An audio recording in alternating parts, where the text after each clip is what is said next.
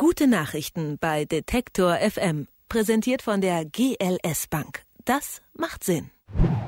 Mein Name ist Wester Hein, ich bin 51 Jahre alt und ich betreibe eine kleine Firma, die heißt Second Back und ich verkaufe Backwaren vom Vortag. Wie sind Sie denn auf die Idee eigentlich gekommen? Also die Wahrheit ist, dass es nicht ganz meine eigene Idee ist, sondern die Idee gab es im Grunde genommen schon. Und zwar entdeckt, ursprünglich entdeckt, habe ich die in Tübingen.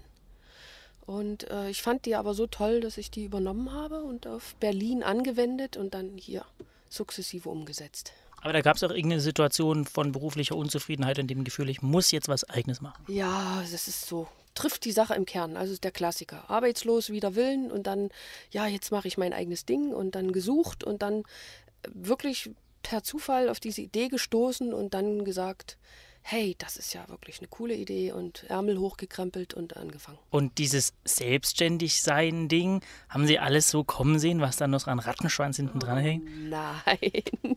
Ich könnte mir auch, kann mir auch nicht vorstellen, dass es einen Menschen gibt, der das am Anfang seiner Selbstständigkeitskarriere äh, kann. Also es ist völlig unmöglich und das Rettende daran ist, dass das auch sehr wohl ein, einen Schutz äh, beinhaltet, nämlich einen Schutz vor, den, vor dem Wissen, was da alles auf einen zukommt, der einen davor bewahrt, gleich von vornherein die Flinte ins Korn zu werfen. Also ich meine, wenn man wüsste, was da für ein Berg ist, würde man es gar nicht erst anfangen. Ich denke ja, manchmal, also doch, da würde man schon sich das zumindest noch ein zweites Mal gründlich überlegen, ob man sich das antut.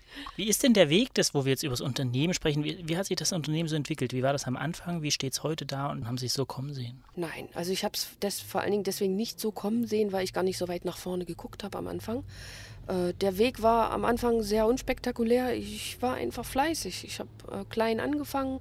Erst habe ich mich ganz allein hinter die Theke gestellt.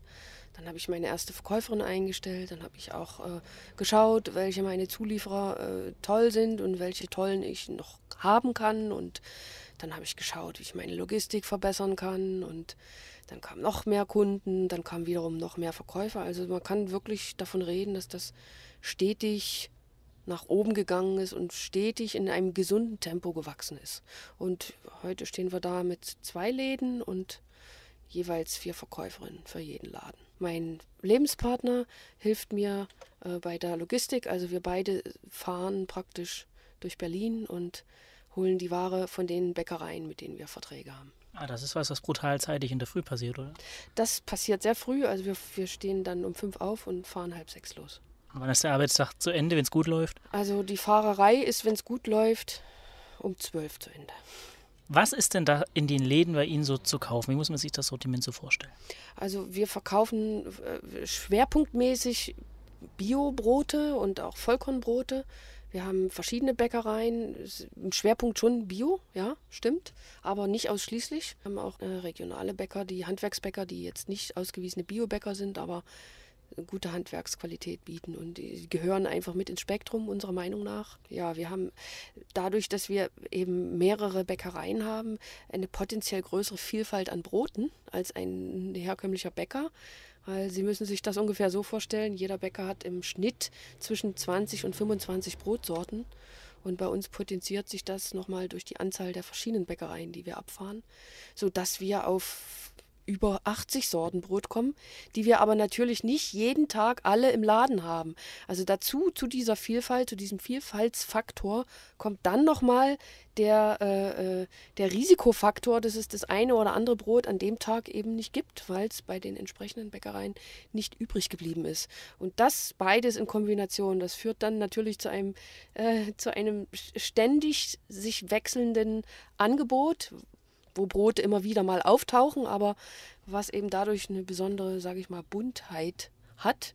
Und äh, unsere Kunden wissen das auch zu schätzen. Also wenn jemand so ein Gewohnheitsmensch ist, dass er gar nicht auf sein Brot, sein Brot verzichten kann, dann ist er wahrscheinlich eher ein nicht ganz so passender Kunde für uns. Aber wenn jemand sagt, hey, über 80 Sorten Brot, da muss ich doch mal jedes mindestens einmal ausprobiert haben, dann ist natürlich super Kunde. es kommt also ein bisschen so auf die Philosophie drauf an, die man selber verfolgt. Die Leute, die ihr Brot bei der Discount-Kette des Vertrauens kaufen, die denken jetzt bestimmt, na, vom Vortag habe ich da auch schon mal eins gekauft, das schmeckt nicht mehr, das ist trocken. Wie ist das bei euch? Ja, das ist, trifft, die Frage trifft den Nagel schon auf den Kopf. Also das Konzept lautet ja eigentlich nicht äh, Brot vom Vortag, sondern das Konzept lautet ja eigentlich gutes Brot vom Vortag. Also die alles entscheidende Frage ist nach meiner Herzensüberzeugung ja nicht, wie alt, beziehungsweise alt ist ja ein relativer Begriff, ja. Also wie alt in Anführungsstrichen ein Brot ist, sondern die Frage lautet doch viel eher, wer hat das hergestellt? Ist das, was ist das für eine Qualität? Also ein gutes Vollkornbrot schmeckt am zweiten Tag besser als am ersten. Wer sind denn die Käufer so? Wie sehen die aus? Wer, wer macht das? Wer ist das? Also ich sag mal so, die Käufer sind so äh, strukturiert, wie man auch die, die Motive äh, sortieren kann, nach denen die Leute bei uns einkaufen. Das ist nämlich bunt. Also natürlich ist ein kleiner Laden, der im Kiez ist, immer eine Anlaufstelle für alle die, die unmittelbar drumherum wohnen. Ist doch ganz klar. Dadurch haben wir auch eine gute Schnittmenge durch die gesamte Bevölkerung. Es sind also ältere Leute, auch Leute, die jetzt vom Portemonnaie nicht darauf angewiesen wären, aber die Idee unterstützen. Dann gibt es aber auch Leute, die schon mehr aufs Portemonnaie gucken müssen, die Idee trotzdem noch unterstützen. Also bunt durch den Gemüsegarten. Das Thema äh, Lebensmittel wegschmeißen war 2000 noch nicht so groß, wie es heute ist. Könnte man mit der Idee diesen Weg heute nochmal so kopieren und den nochmal so gehen? Glaube ich nicht. Aber das ist ja eine ähnliche Frage wie, äh, oder beziehungsweise eine ähnliche Feststellung wie die, dass man nie zweimal in denselben Fluss steigen kann. Ich denke schon, dass man das hm, wiederholen kann, aber wenn man das heute machen würde, dann wären vielleicht andere Kriterien wichtiger als damals und umgedreht. Also man müsste das der Zeit anpassen. Bei allem Wohlwollen, dass man dem der Idee jetzt zusprechen kann, dass das so toll funktioniert, ist es auf eine Form auch ein bisschen abstrus, oder? Dass diese Idee so wahnsinnig gut funktionieren kann in unserer Gesellschaft. Ja, es ist, da ist ein schmaler Grad, ne, auf dem wir da wandeln. Auf der einen Seite kann man sagen, ja, tolle Idee und warum gibt es nicht mehr davon? Auf der anderen Seite gäbe es mehrere Antworten, die man darauf geben kann, warum es nicht mehr davon gibt. Das hat schon auch seinen guten Grund. Und natürlich zeigt das auch, in was für einer, in was für einem Überfluss wir leben. Und natürlich ist das auch das nicht der Königsweg, damit umzugehen. Also ich stehe auch dazu, dass ich das sage. Äh, und es äh, dient vielleicht wirklich dazu, äh, darüber nachzudenken, wie wir grundsätzlich äh, vielleicht anders mit unseren, mit unseren Lebensmitteln und mit unseren Ressourcen umgehen. Und vielleicht ist diese Erfolgsgeschichte in Anführungsstrichen ja äh, dafür geeignet, um das mal so aufzuzeigen. Ich finde das aber gut. Ist doch gut, wenn jemand äh, so konstruktiv damit umgeht und die nachdenkliche Komponente dabei nicht gleich wieder untergeht. Ist doch eine gute Mischung. Wenn ich nicht in Berlin lebe und keine Second-Back-Filiale besuchen kann, was kann ich als Bäckerkunde trotzdem tun vielleicht? Bei jedem Bäcker, bei dem Sie einkaufen, fragen, ob Brot vom Vortag da ist.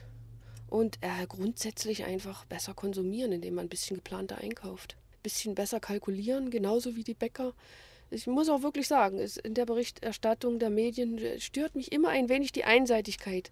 Klar sind die Produzenten an dem Überfluss äh, beteiligt, aber sie sind nur ein Teil eines, eines Gesamtgefüges, in, in dem wir alle mit untergebracht sind. Wir sind alle daran beteiligt. Und wenn der Konsument abends um halb acht äh, reingeht in die Filiale und sagt, oh, ist ja schon alles alle, weil eben schon drei oder vier Brotsorten nicht mehr da sind, dann ist der Konsument genauso mit dafür zuständig, dass überproduziert wird, damit abends alles da ist, damit es dann nach fünf Minuten Ladenschluss in die Tonne wandert. Deswegen hilft eigentlich wirklich am meisten, bei sich selber anzufangen. Gute Nachrichten bei Detektor FM, präsentiert von der GLS Bank. Das macht Sinn.